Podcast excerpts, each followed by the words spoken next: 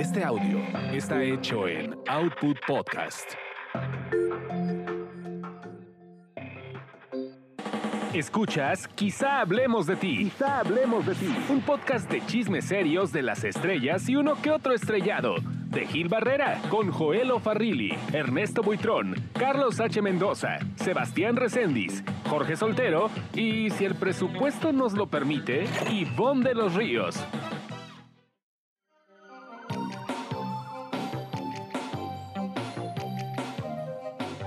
Señoras, señores, ¿cómo están? Esta es una emisión especial de Quizá Hablemos de Ti. Estamos, eh, como ustedes saben, pues este, dando detalles alrededor de este, eh, pues, triste desenlace de la vida de don Vicente Fernández y hemos eh, conminado a nuestros compañeros de Quizá Hablemos de Ti, este podcast de espectáculos entretenimiento, a hacer una edición especial a la cual los invitamos a que se queden. Viene muy interesante y hay muchísimo chisme en relación a qué es lo que pasó durante este pues eh, último adiós de El Charro de Huentitán. Ya está aquí el señor Joel Farrilli. Se puso buenísimo el precalentado eh, antes de grabar. Estábamos ya en pleno chisme, la verdad. Así que, pues creo que sí, se va a poner muy sabroso este podcast. Estamos hablando de Vicente Fernández Gil. Eh, me parece que concluye pues una era importante eh, para la música mexicana. Creo que era la última gran leyenda de nuestra música. Es correcto. Desde Guadalajara, Jalisco, el señor Jorge Soltero. Hola, ¿cómo están? Pues bueno, aquí después de tres intensos días de cobertura, ahorita les vamos a platicar todos los detalles porque esto comenzó desde el viernes, el sábado fue como muy dramático, concluye el domingo, lamentable noticia, y todavía el día de hoy estuvimos en el velorio de don Vicente Fernández. Una estrella más de las estrellas, el señor Sebastián Recendis. Pues aquí estamos en esta edición especial eh, de este fin de semana negro en los espectáculos y pues aquí vamos a comentar lo, lo que ha sucedido recientemente. Y bueno, este Carlos H. Mendoza. Señores, un gusto estar aquí de, en el bomberazo en lunes. El lunes estamos. Yo creo que nunca hemos grabado en lunes. No, no, no. Este podcast sí, ya habíamos grabado en lunes hace tiempo, en nuestro, en nuestros primeros programas. Claro. Eh, en, en algún momento antes de un podcast borracho que tuvimos que enchufarlo. Seguro. Seguramente. Seguramente. Y, bueno, pues este, aquí estamos, como les eh, dijimos desde un principio. Este, muy contentos de estar con ustedes eh, por la oportunidad de, reencontrarnos. Pero pues también, ah, vaya que ha sido un fin de semana muy ajetreado. Primero el fallecimiento de la queridísima Carmen Salinas, eh, que nos agarró prácticamente eh, de sorpresa. Acabamos de terminar de grabar el Quizá Hablemos de Ti, del 121. Sí, sí, sí, justamente. Y bueno, pues ahí este, pues tuvimos este esta triste, triste, triste noticia. ¿Les parece si empezamos con Vicente? Por favor. Sí, Vicente Fernández falleció este domingo a las 6:15 de la mañana, tiempo de la Ciudad de México, en medio de una controversia muy particular, porque horas antes, pues ya, ya lo estaban matando una bola de irresponsables. Y, este, y esto había generado una, una controversia muy particular y la molestia de la familia, de la cual tiene cuenta el señor Jorge Soltero. ¿Qué fue lo que sucedió? El viernes, don Vicente Fernández presenta eh, una serie de, pues llamémosle fallas en diferentes órganos, porque obviamente estuvo cuatro meses eh, entre sedación, la traqueostomía, eh, mala alimentación, porque no es lo mismo pues comer que que te pongan todo por sonda y ese tipo de cosas. Entonces sí hay una disminución en su salud que pone las alertas, ¿no? Entonces nos empiezan a decir a todos de que, oye, don Vicente tuvo una recaída.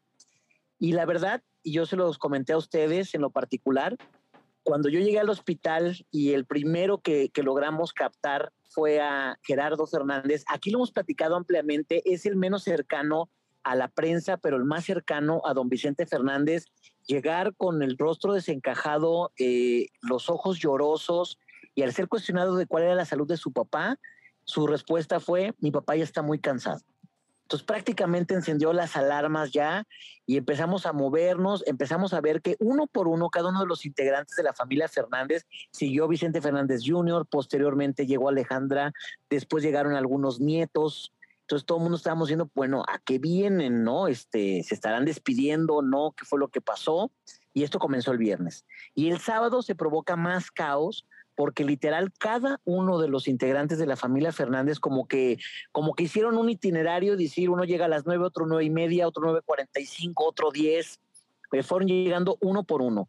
Y sobre todo llegaron los más mediáticos al principio. ¿De quién estamos hablando? Los tres potrillos, que, bueno, perdón, Alejandro todavía no llegaba porque llegó en la noche, pero fue Gerardo, Vicente Junior, después llegaron las gemelas, Camila y América, hijas de Alejandro Fernández, después llegaron los hijos de Vicente Junior que entraron por otra puerta, después llegó, llegó Doña Cuquita, entonces empezamos a ver que todos llegaban y todos salían con unas caras y rostros desencajados, llorando, entonces todos empezamos a especular que ya estaba a punto de morir. Para la noche nos dijeron que no, porque ya se había soltado un primer rumor, sí se nos dijo que en cualquier momento don Vicente podría dejar este mundo, pero que todavía no estaba muerto y estaba muy enojado Vicente Junior porque lo estaban matando antes de tiempo y nos fuimos todo el mundo a las 11, 12 de la noche del hospital, todo iba perfecto, pero ya había muchísimas noticias donde, donde decían que a mí me parece una irresponsabilidad decir que como querían que se murió el sábado, pero como don Vicente quería morirse el día de la Virgen, entonces que mejor se esperaron para, para decir eso y la verdad es que no. ¿Qué fue lo que sucede? A las 3 de la mañana, el equipo médico, como eran las instrucciones, avisa a la familia. La familia obviamente se convoca y en palabras de uno de ellos me dijo, don Vicente murió tranquilo, rodeado de su familia y en paz. Y justamente... Eh, es decir, aquí, aquí, perdón, aquí Gil, una cosa, ¿a qué hora entonces muere don Vicente? A las 6.15 de la mañana, pero a las 3 Ok. de la mañana le avisaron a la familia que sus órganos uno por uno estaban dejando de funcionar, entonces que era muy, muy probable que, que ya no, ya no aguantara otro día más. Eh, Jorge, ¿sabemos si había alguna carta de ya no de este tema de ¿cómo se llama? Cuando ya firmas La para voluntad anticipada. La voluntad anticipada. sí. Ese ha sido un trascendido que todavía no, no hemos podido corroborar con la familia porque sí es cierto, vimos entrar a un notario y a un abogado en, en el transcurso de viernes sábado, entonces estaba especulando que venían a pues arreglar cualquier trámite posible, pero, pero lo que sí sabemos es que Vicente Junior nos había dicho que la que iba a tomar la decisión de desconectarlo cualquier situación era doña Coquita Abarca. Sebastián. Oye, Jorgito, pero entonces por lo que nos dices, fíjate, me llama mucho la atención porque yo deduzco mediante lo que tú nos, nos comentas y porque tú eres muy allegado a ellos, entonces desconectaron a don Vicente. No es que lo desconectaran, o sea, don Vicente en realidad eh, tenía nada más la traqueostomía y el problema fue, Sebastián, que fueron dejando de funcionar uno por uno sus órganos. O sea, fue una falla multiorgánica lo que, lo que consta en el, en el acta de función y, este, y cada uno empezó a dejar de funcionar. Y me dicen que es normal por el síndrome de Guillain-Barré. Y además el tema es que simplemente ya no es un tema de ya no hay que resucitarlo. Porque lo puedes resucitar, lo puedes eh, Le puedes intubar, prolongar la vida al y le final. puedes claro. prolongar la vida, que en muchos casos es prolongar el sufrimiento. Entonces así de, ya que se vaya tranquilo con el menor sufrimiento posible y que se vaya apagando literalmente. Claro.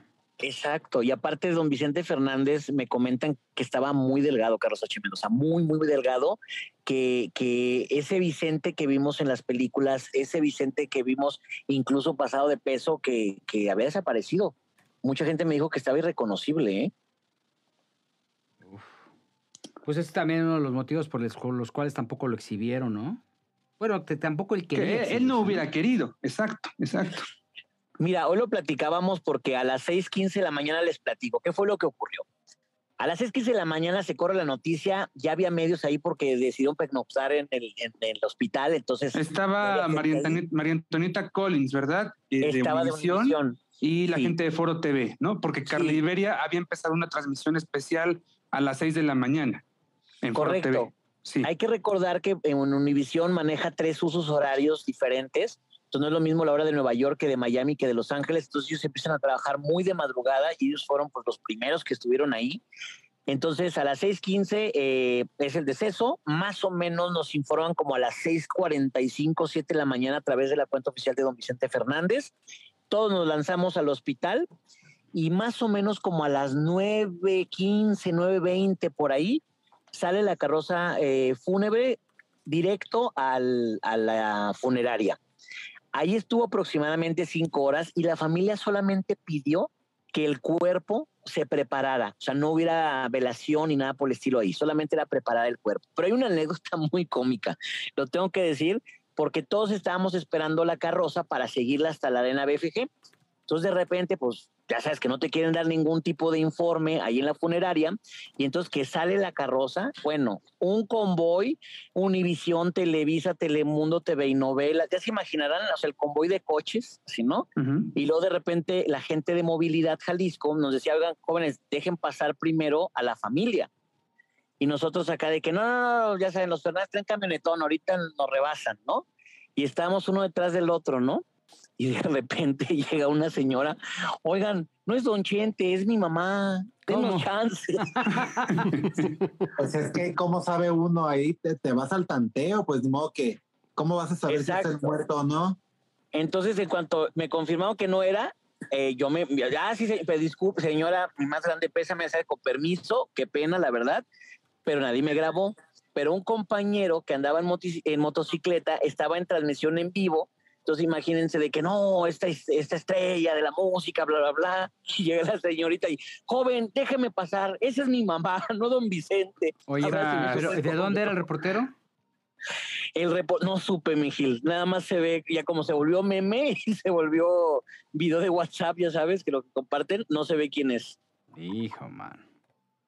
Ay, ¿no lo, ¿no lo tenemos por ahí para Sí. escuchar el testimonial, querido Jorge? Mándenlo. Sí, ahorita, ahorita, ahorita se los mando. ahorita Sería muy mando. bueno para tenerlos, parte de las anécdotas que se vive cuando pues hay una cobertura de, de esta envergadura, Me ¿no? comentan que Exactamente. me comentan que es impresionante el, el- el- la emotividad que hubo alrededor de esta de este evento, ¿no? Ver Alejandro Fernández cantado, eh, esta imagen de Doña Coquita Ay, abrazando. espérame, espérame, no, el espérame, ataúd. espérame, Gil.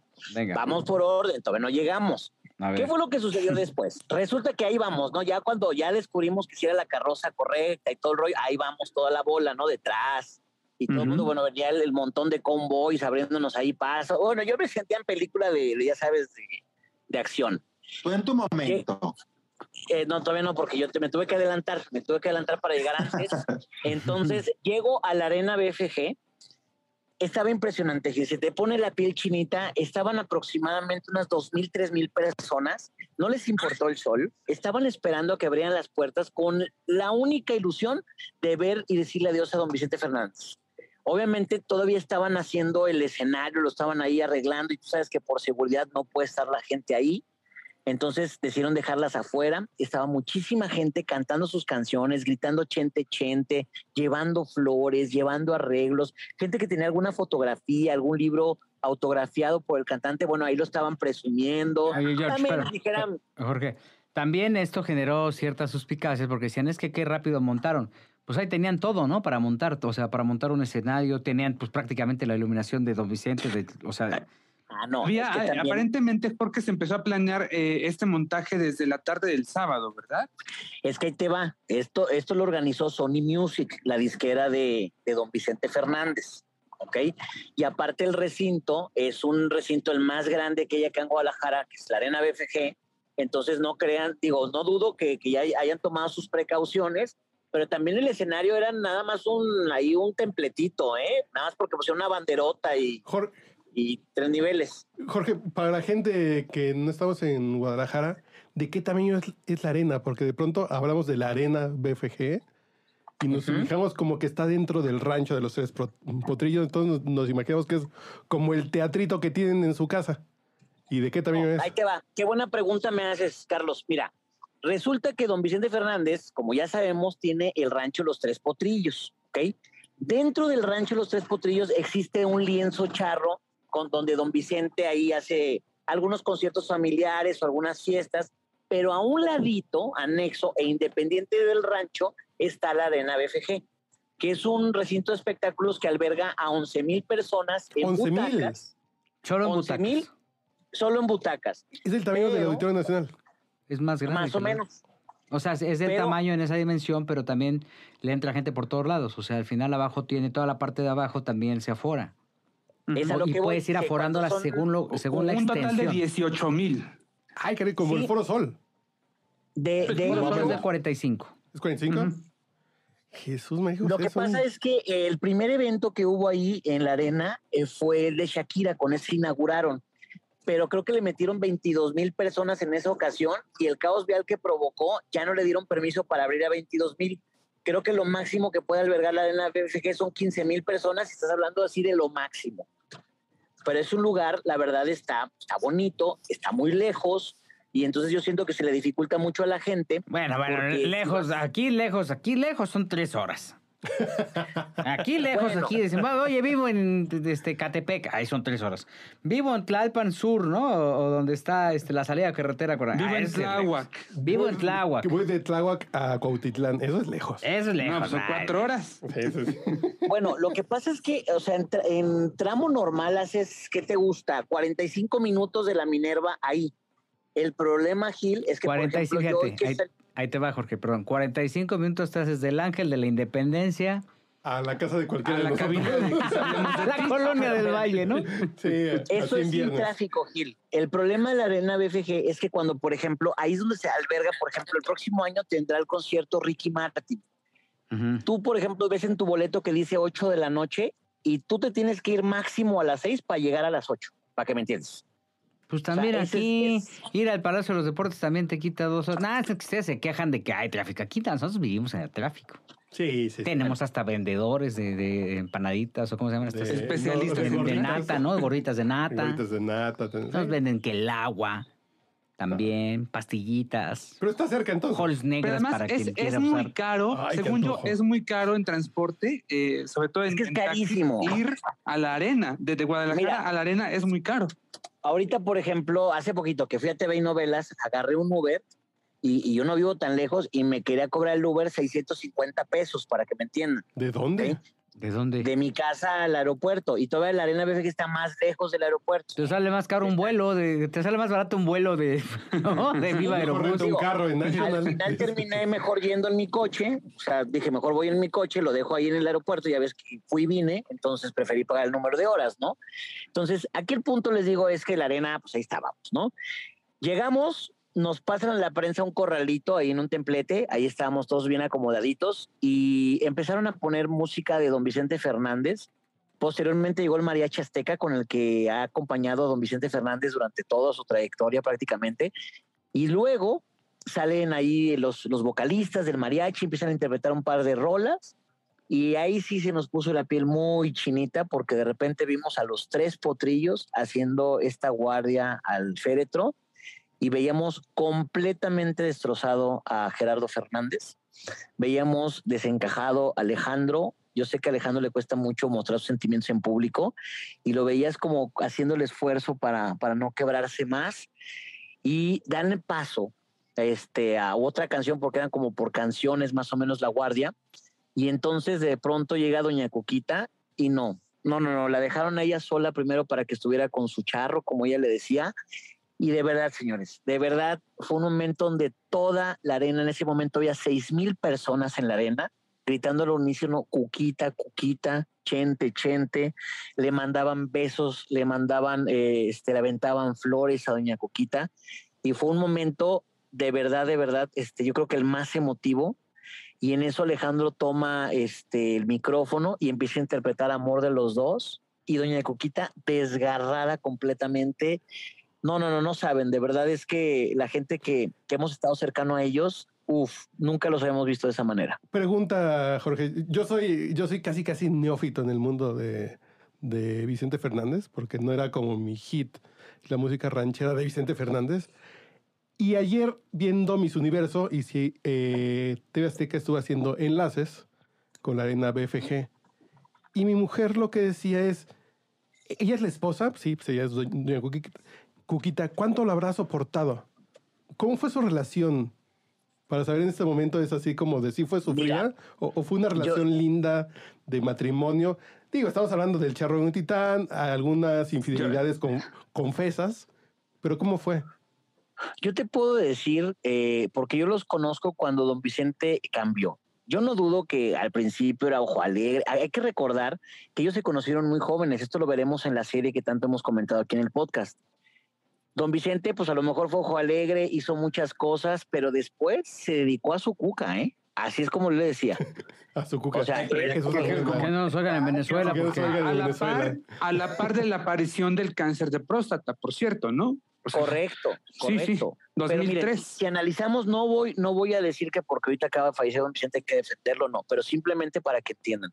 Casi todos los comentarios, si se fijan las declaraciones de don Vicente, cuando él se retiró, él dijo que quería estar con su mujer en su rancho.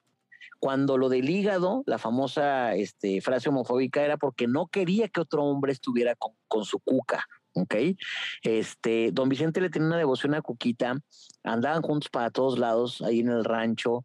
Obviamente, Merle Uribe no dice lo mismo, ¿eh? Claro que no, ni Pati Rivera. No, bueno, pero, pero estamos hablando que eso fue mucho antes, ah, cuando Claro. don Vicente andaba de hoja alegre. ¿ok? Entonces, el asunto es que eran un, un devoto y a mí algo que me preocupa mucho es cuando le preguntamos, y aquí pusimos este, las declaraciones, en la cena de la Fundación Alejandro Fernández, se le cuestionó, a doña Cuquita que qué pasaría si, si se le iba su charro y decía que pues no sabía. Con decirles que ella estuvo toda la noche haciendo vela, ahí en el, en el Fede, toda la noche. Sí, sí, no se despegó ni un momento. Y en un ratito más les voy a mandar el video que grabé con sus declaraciones, que bueno, también nos rompieron el alma. Hijo, man. ¿Y luego?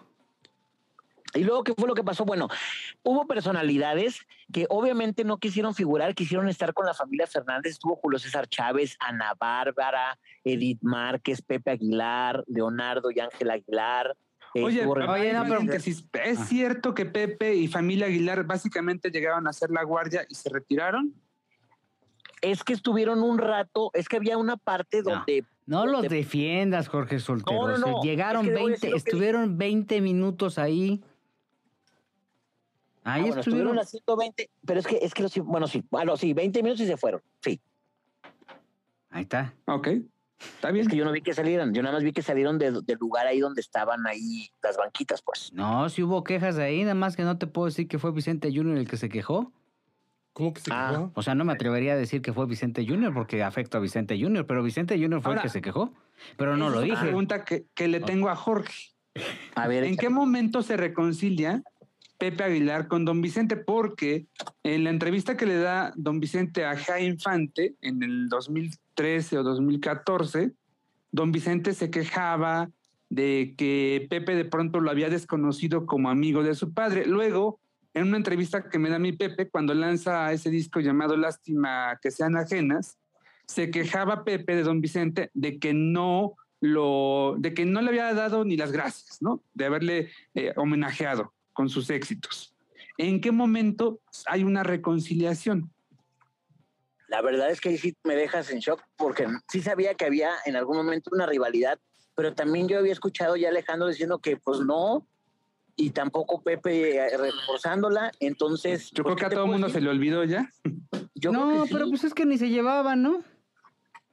Ah, ah, Es que Vicente dice que sí, ¿eh? En algún tiempo sí eran las dos familias. Don Vicente, Pues, don don- Vicente sobre todo decía que cuando vivía don Antonio, que sí las familias estaban pegadas, que incluso los hijos de don Antonio llegaban al rancho a entrenar con los caballos. Y que de pronto don Antonio invitaba a Vicente Junior cuando tenía, eh, cuando era un adolescente, a cantar en sus presentaciones. Hijo, mano. pues, Palabras de don Vicente, yo no sé. A ver, pregúntenle. Ah, ¿verdad? Pues no se puede. No, yo, yo, yo tenía, ahora sí que yo tenía otros datos, ¿eh?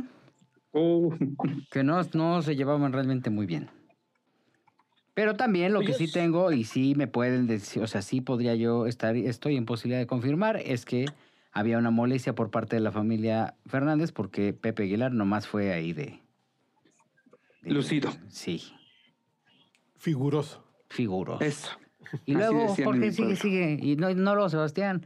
Este es el momento de que Sebastián nos dé su siempre certero punto de vista. No, es que Su estoy, comentario eh, al calce. estoy escuchando a Jorgito y la verdad a mí no me extraña que Pepe Aguilar no haya ni calentado la silla.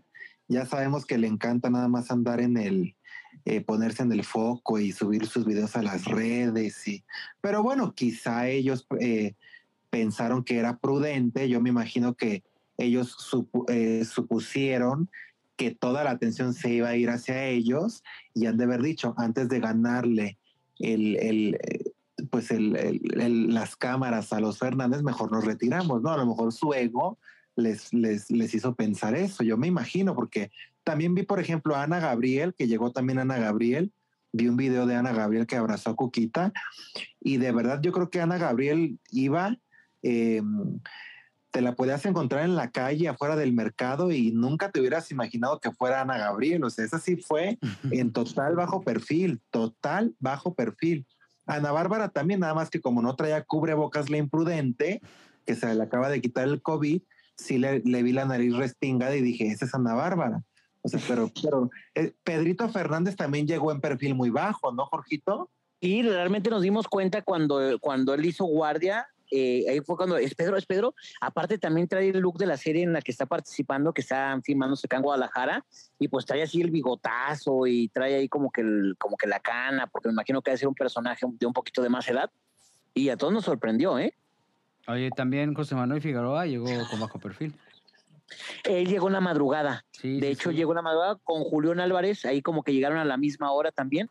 Pero, por Mira. ejemplo, eh, ahí lo que me llama la atención, llegaron también y se fueron, o sea, muchos en la madrugada, este, que nos enteramos, pero no es que fueran a lucirse, pues, o sea, sino que fueron, hicieron lo que tenían que hacer y vámonos.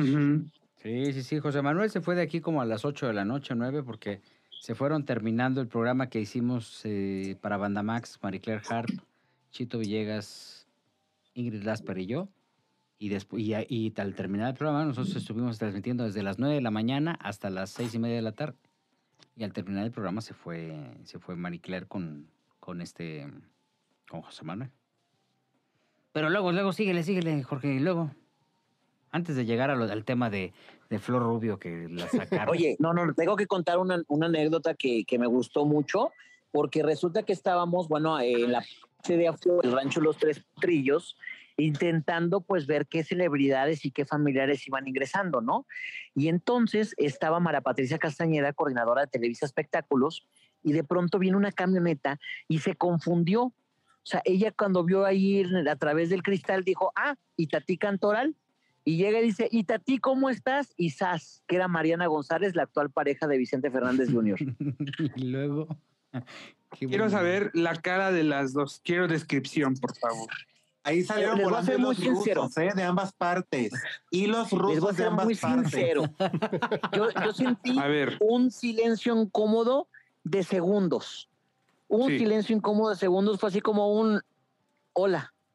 Y de repente así como que agarraron un segundo aire las dos y de pronto Mara Patricia pues hizo la pregunta y Retomó. Mariana Ujú. comenzó a contestar sí. Entonces, pero después de la entrevista, cuando ya se apagaron las cámaras, ambas se tomaron de la mano y dijeron, oye, qué mucho gusto, yo también, este, qué gusto conocerte y muy polite este, la, la relación ahí. Y Mara Patricia le dijo, este, te encargo mucho, Vicente. Ajá, pues sí. ¿En serio de socia? ¿O de relevo atómico? No, no, no. ¿De arrebo? No, porque ¿Cómo Mara? Patricia debe de saber, ella fue parte de la familia y debe de saber el dolor por el que están pasando, porque también a Mara Patricia le Ah, tocó fue- parte eh, del yo te lo encargo porque-. Mi ex está sufriendo porque se murió su papá. Ahí te lo encargo para que no Ah. regrese. Que sea muy feliz, pero muy No, no, feliz.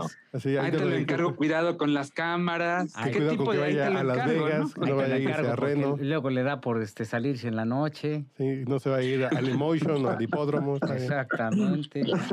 Miren, voy a hacer un paréntesis nada más para, para mandarle los audios a Carlos H. Mendoza en lo que ustedes comentan. ¿va? No, no, no, síguele. Oye, ¿y qué pasó con Flor Ah. Rubio? Es que... es- Cuenta, porque Bueno, es que ahí, ahí fue una parte en la que Flor Rubio estuvo haciendo el intento por, por tener las mejores declaraciones cuando estaba en vivo en Venga la Alegría. Entonces logra entrevistar a Vicente Fernández Jr. y en ese momento como que hubo un conato de que la prensa se quería meter, pero al rancho. Hay que aclarar que eran dos entradas completamente independientes, la entrada a la Arena BFG y la entrada al rancho Los Tres Potrillos. Entonces hasta ahí Sí. todo iba muy bien. Entonces, en ese, no, no entiendo en qué momento eh, como que la prensa se quiso meter, se voltean a ver Vicente Fernández y Mara Patricia Castañeda y Vicente le hace la deferencia y la pasa al rancho. Y entonces entre la seguridad cierran la puerta este, del rancho, obviamente, y ahí se enlaza en vivo y en directo para Foro TV con, con Joaquín López Dóriga. Sí, ahí es cuando lo entrevista Mara. Y la reacción de Flor Rubio fue la siguiente. Ahí Ahí va, ahí va, ahí va, ahí va. dejando hacer nadie más. Dejaron entrar a una No, persona porque es su ex esposa. seguro, ¿no? Porque es parte de la familia, nada más. Pero les están diciendo que la entrada es por allá, que van a poder entrar toda. Y se espera una multitud actuando a hacer nadie más. Dejaron entrar a una persona. Ay, no puede ser. Eso fue lo que dijo Anet Kuburu, pero la, Sí. la de Flor Rubio es justamente Ay, Esto. no. va para allá. Que la entrada sea por la arena Vicente Fernández. La entrevista ahí está, es lo último que está sucediendo aquí en la arena. Gentil como lo es él, amoroso como lo es él, tal y como lo aprendió de don Vicente Fernández. Justamente que la entrada sea Y luego vino la reacción de Anet Kuburu, ¿no? Que, que, que sí, pues sí, casi como que... bueno, A ver, perdón, ¿por qué pésima? ¿A qué te refieres con pésima? Ahora No, sí es que escucha esto. No, escucha esto. A ver, Así, vamos a escuchar ahorita damos la opinión. eso. A ver. Nada más que la pongas mi Charlie ahorita. No, sí, dame la mano. En un momentito No, sí, más, está, por está, es Anet supuesto. Kuburu. Es, Ah, la de Anet Ah. Sí. No me cuelgue, le estamos atendiendo. Ahí va, ahí va, ahí va. Que es parte de la familia, nada más. Pero les están diciendo que la entrada es por allá, que van a poder entrar toda. Y se espera una multitud actuando a hacer nadie más. Dejaron entrar a una persona. Ahí está. Estaba muy alterada, Anet, ¿eh?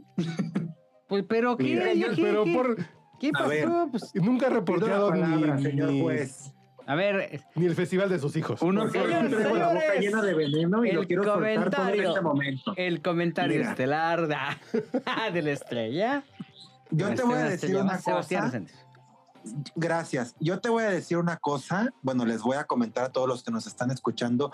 Yo respeto los estilos de todos los compañeros y colegas.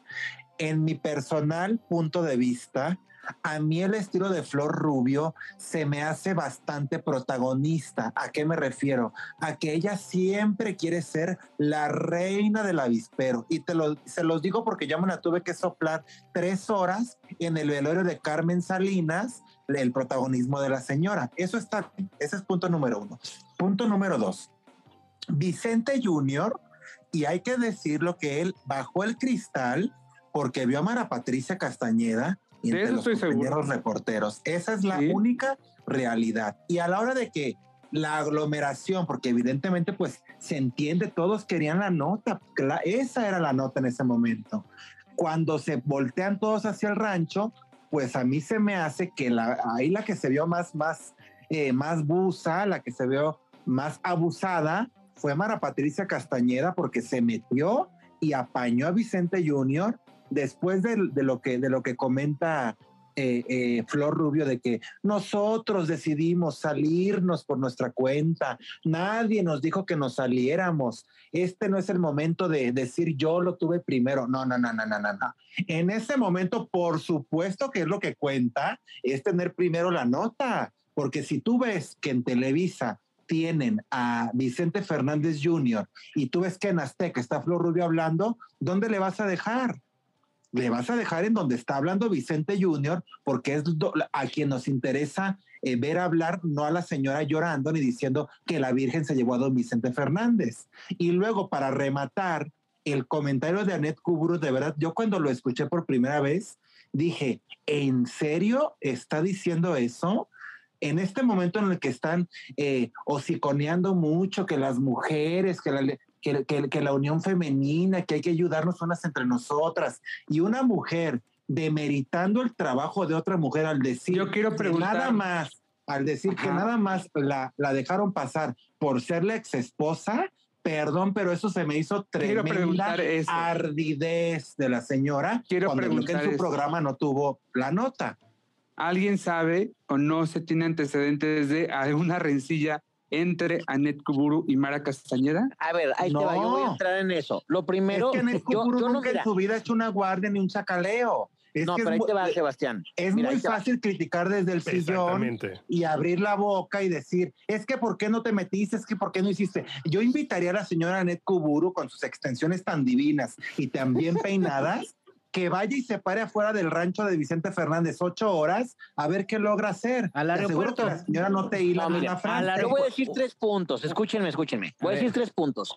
El primero, o sea, yo no digo nada en contra de, de Flor Rubio porque ella estaba haciendo su chamba. A mí el comentario que no me gustó fue el de Anet Kuburo. Número dos, no entiendo cómo hace un comentario de esa magnitud cuando ella fue víctima de esos mismos comentarios. Hay que recordar que durante mucho tiempo ella tuvo que luchar porque decían que tenía el trabajo que tenía por la persona con la que andaba en ese momento.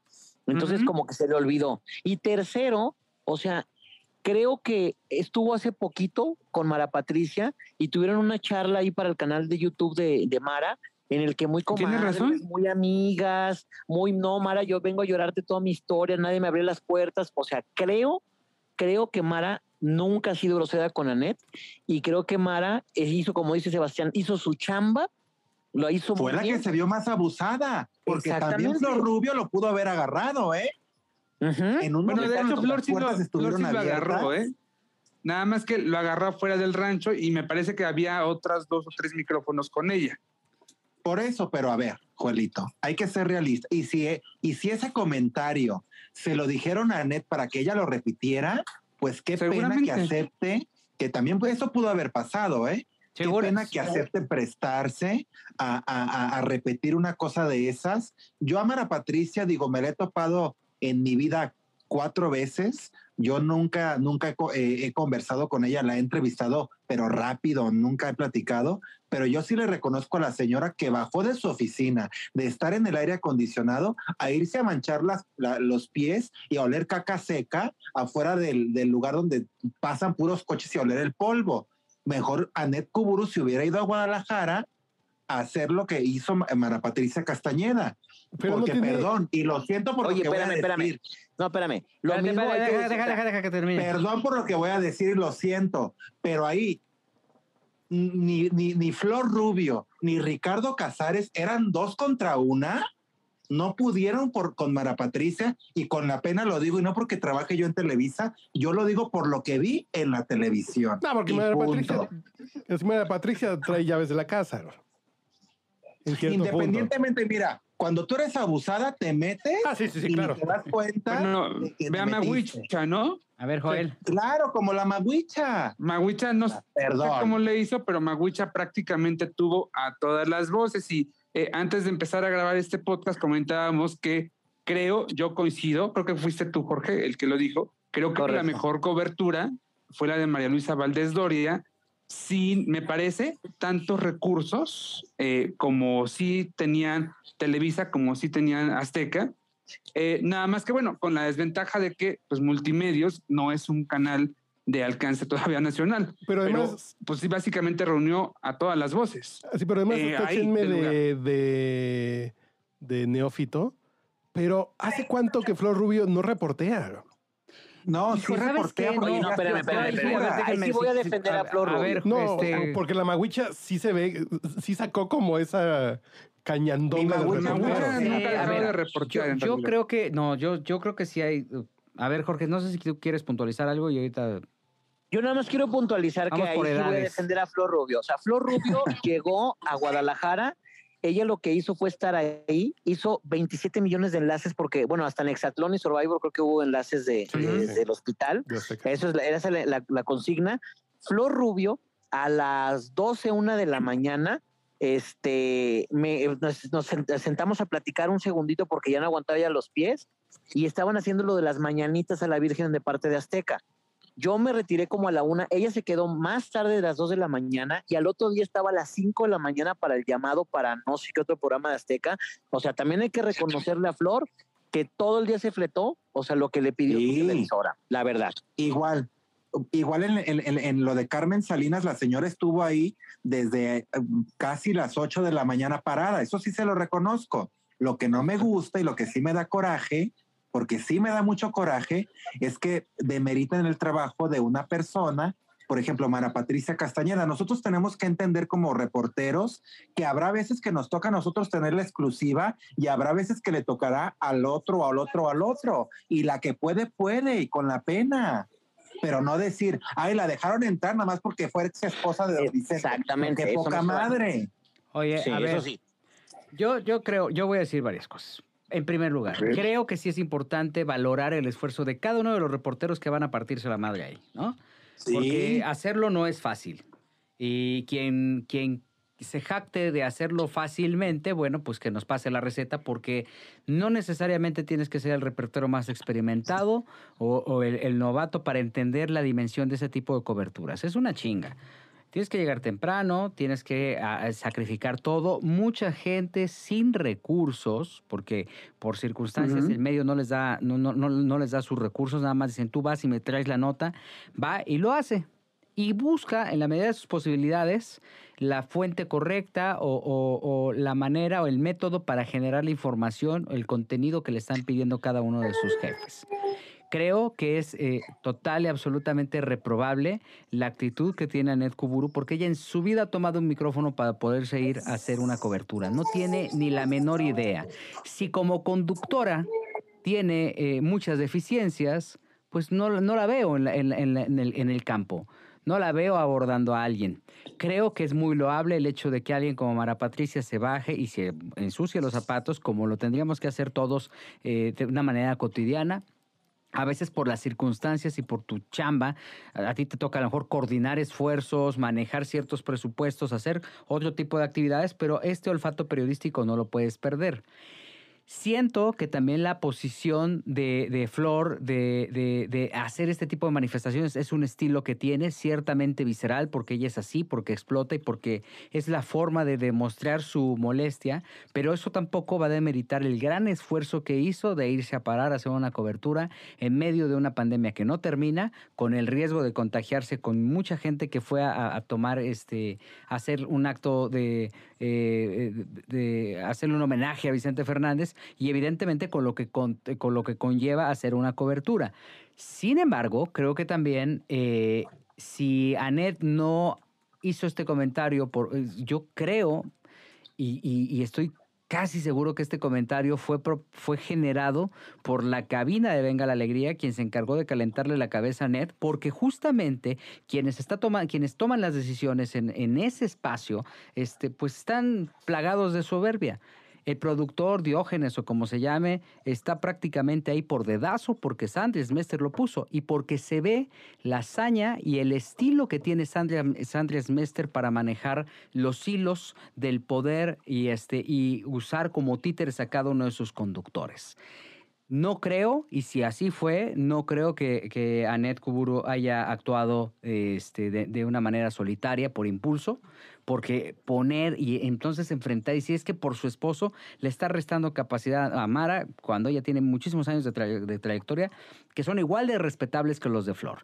Eh, creo que sí se ve claramente hay que hay una mano maliciosa, y sí lo que dice Sebastián es muy cierto, es reprobable que en esta época eh, esta eh, discriminación, ¿no? Este, este racismo, este, este violencia. esta violencia de género sea tan evidente y que parta de alguien que sabemos perfectamente bien es fácilmente de manejar. Eh, porque así, así, así ha reaccionado. Y que conste que tampoco estoy este, violentándola, sino que profesionalmente no se justifica un ataque de la magnitud en que ella lo hizo. Insisto y subrayo, estoy con total y absolutamente seguro de que este impulso vino de alguien de sus jefes que le picó la cresta o que le dijo por el chicharo, porque así es, porque a mí no me van a decir que no es así, porque yo trabajé muchísimos programas en un programa matutino, justamente este, en donde nosotros eh, eh, generábamos algunos temas para que el conductor fuera eh, diciéndolos de acuerdo a las necesidades editoriales de cada programa.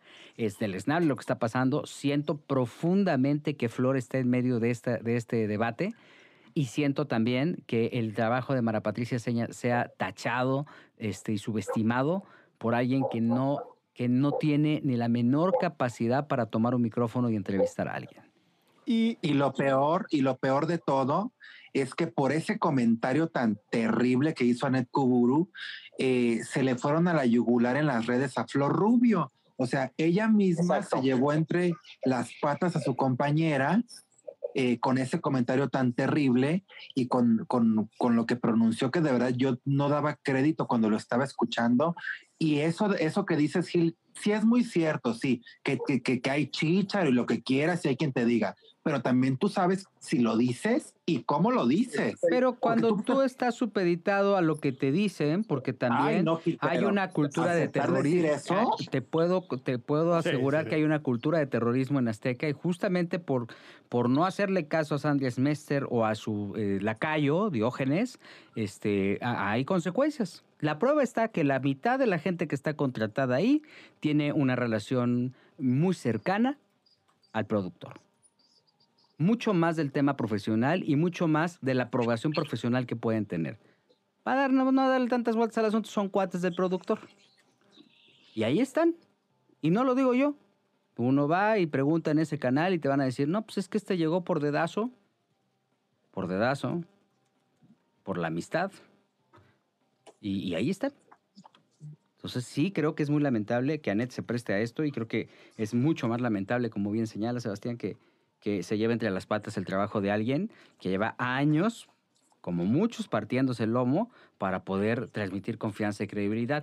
¿Que te calientas? Pues sí pasa, porque las coberturas es complejo, porque tienes la presión del aire, ¿no? Porque estás escuchando por el chícharo, pero también tienes a la señora a un lado que se quiere tomar la foto sin cubrebocas, pero además viene la- el, este, eh, el, el- el artista al que tienes que agarrar. Evidentemente aquí entrevistar a Vicente Fernández Jr. era un, un logro tremendo, porque estamos hablando Claro. de que no es un festejado de la- del cumpleaños, es el, el, el- el- artista que eh, perdió a su papá.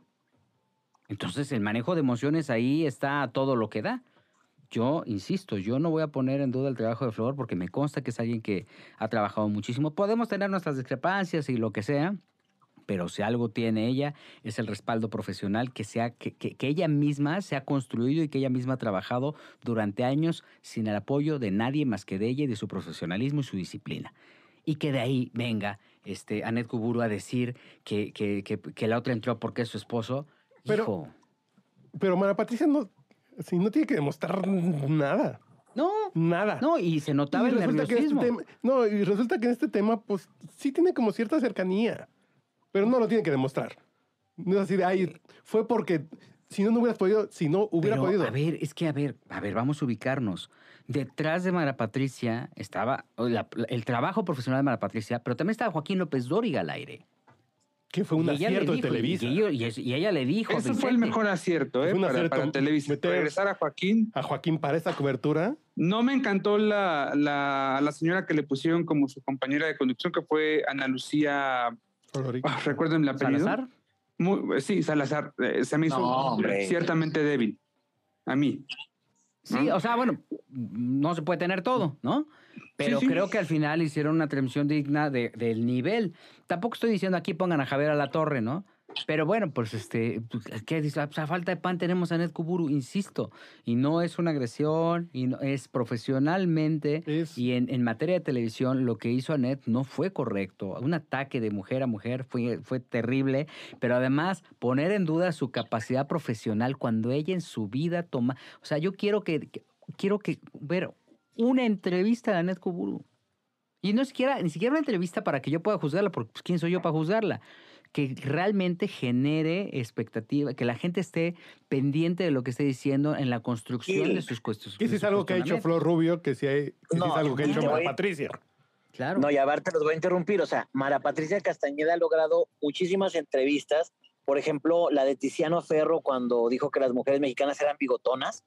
A la única periodista mexicana que le quiso dar una entrevista fue a Mara Patricia y ella viajó hasta Italia en ese momento. Yo quiero saber cuánta gente dice, Pero eh, no sé, ni un siquiera- Maluma, por eh, decir algo. Pero te voy a decir una cosa, Jorge. No es, tú haces el medio. Tú puedes estar en el medio más importante. Anet. Claro. Tú como reportero haces, haces el medio. Tú puedes estar en el medio más modesto y tú lo creces. Y tú lo engrandeces y lo haces un eh, foco de opinión. Y la Maguicha está Maguicha, en Canal engrandeció 6. su medio. Justo. Está en Ella Canal hizo, el- 6. ella hizo el medio. Ahí les va. Y de ahí, o sea, de ahí a como vaya la capacidad de, de- de de interés que puede haber por los contenidos que generan, pues es proporcional al medio que tienes, a la, a- a la grandeza del medio que tienes. Si tú No, y llegas yo- y, y tú llegas y tocas la puerta y dices soy Televisa, pues obviamente va a haber una preferencia por la dimensión y por el impacto que genera en el número de televidentes que tienes. ¿no? Pero aún así, tú sacas la casta como reportero y no importa el medio. Si Mara logró Mira, yo- eso yo- con Tiziano, Yo he bueno, visto muy buenas ex- Yo quiero- exclusivas en, en imagen. En Así sale el sol. eh, En imagen reportero se la anda Pokémon. chingando. güey. Ah, bueno, es- eso sí. Pero Mira, yo- normalmente yo nada ahí más- salen exclusivas y dices, hay un reporterito que se le está rifando, güey. Y está Sí. esperando al hermano Mira. de Luis Miguel y le saca una pinche respuesta que nadie tuvo. Yo quiero, yo quiero nada más hacer un, un- un comentario eh, respecto a lo que me llamó mucho la atención, lo que comentaste, Gil, de, de que, por supuesto, ¿no? Que traes, que Mara traía el respaldo de, de, de Joaquín López Dóriga, de Televisa, etcétera. Pero cuando son esas coberturas, yo quiero que la gente que nos escucha sepa que de verdad cuando estamos, yo lo veo así como, como, haz de cuenta como el juego del calamar. Así yo lo veo. Estamos todos allá afuera con ahí, ahí no hay ni que, ni que es Flor Rubio, Mara Patricia, ni que es la de aquí, la de allá. Ahí están todas igual en ese montón de gente y ahí, perdón, pero la que se ganó la, la nota fue la que se vio más lista, la que se vio más abusada. De verdad, o sea, yo porque te lo digo porque las pasa, a mí me pasó mucho con lo de, eh, la cobertura de Vicente Fernández en el hospital. Estábamos todos allá fuera del hospital y ahí tú te tenías que mover y tenías que agacharte para ver abajo del carro, a ver si ya venía en el estacionamiento Cuquita y tratar de tomar un video. O sea, ahí sí, yo creo y, y- y lo reitero, mover a Mara Patricia fue en primera una excelente estrategia de quien se le haya ocurrido y en segunda yo, yo, reitero que para mí ella fue la que hizo pues el trabajo más, eh, eh, no, el, no, no el mejor, porque nadie somos nadie para decir que lo hizo mejor que otro, pero sí el más atinado en el momento y para lo que se necesitaba en ese instante. hay una estrategia de cobertura, ¿no? También eso es una realidad. Entonces tú dices, a ver, ¿quién es el reportero que tiene el perfil para sacarme una declaración de Vicente Fernández o de la familia? Entonces en tu, en tu, ajedrez, en tu ajedrez en o en tus piezas tú vas diciendo, esta eh, eh, Mara es una pieza estratégica porque ella conoce a la familia, pues va a ser sencillo que pase, ¿no? O sea, ahí hay una estrategia de cobertura. Insisto, Anet Kuburu no tiene ni la menor idea de eso. O sea, ella llega, se sienta, ¿no? A ella le pueden mandarle guion una noche antes, se prepara, entre comillas, para llegar a hablar del tema, ¿no? Y ya. Y entonces la pone a conocer. Oye, y, y aún ni siquiera un día antes. Sí, o sea. Pues sí, por el chicharo, a ver, pues vete por ahí. No, pues llegas, le- hay una lectura de escaleta, ¿no? Y pues, ahora vas a llevar esto, ahora vas a llevar que los camellos caminan y todo ese rollo. Pero de ahí a tomar, a hacer un juicio, ¿qué le da derecho? ¿Dónde está su preparación? Que se, demu- que se muestre como una mujer eh, que, que entiende el, que entiende lo que significa una cobertura. Insisto, uno termina siendo el medio. Y hoy por hoy ella está ahí porque está cobijada por Azteca. Nada más. ¿No? O sea, sí su capacidad y sí, pero es, es exactamente igual eh, o, más cruel el comentario que ella hizo. Entonces, si estás ahí, pues aprovecha y demuestra pues la grandeza que tienes. Creo que es bien lamentable lo que dijo, insisto, era violencia innecesaria, porque además en esas coberturas parecerá a lo lejos que no hay unión entre el medio, y no, es cuando los medios están más unidos. Oye, va a venir Claro. fulana de tal, oye, ya comiste, oye, yo tengo viáticos, tú no tienes viáticos. Así, así vive un reportero. Oye, este, pues hasta qué hora estamos, ¿no? Pues a mí ya me dijeron que hasta las 12 de la noche no puedo mover y por solidaridad, solidaridad de medios que se quedan con los compañeros. Ni siquiera porque se vaya a robar la exclusiva, porque la exclusiva, hay una película muy famosa de los años 50 que se llama Reportaje, dirigida por el Indio Fernández, que la produjo Ujú. Pesime, justamente en honor y en reconocimiento de los periodistas de, periodistas de México. Y entonces hay una escena en donde dicen la noticia es como una liebre, salta cuando menos lo esperas, pero si tienes la astucia, pescas a la liebre y ya. O sencillamente se te va. Se te y va. Se acabó la historia. Mm. Es lamentable lo que dijeron. Vamos al segundo, el segundo episodio de Quizá Hablemos de Ti. Tenemos mucho más. Volvemos. Ay, estuvo fuerte.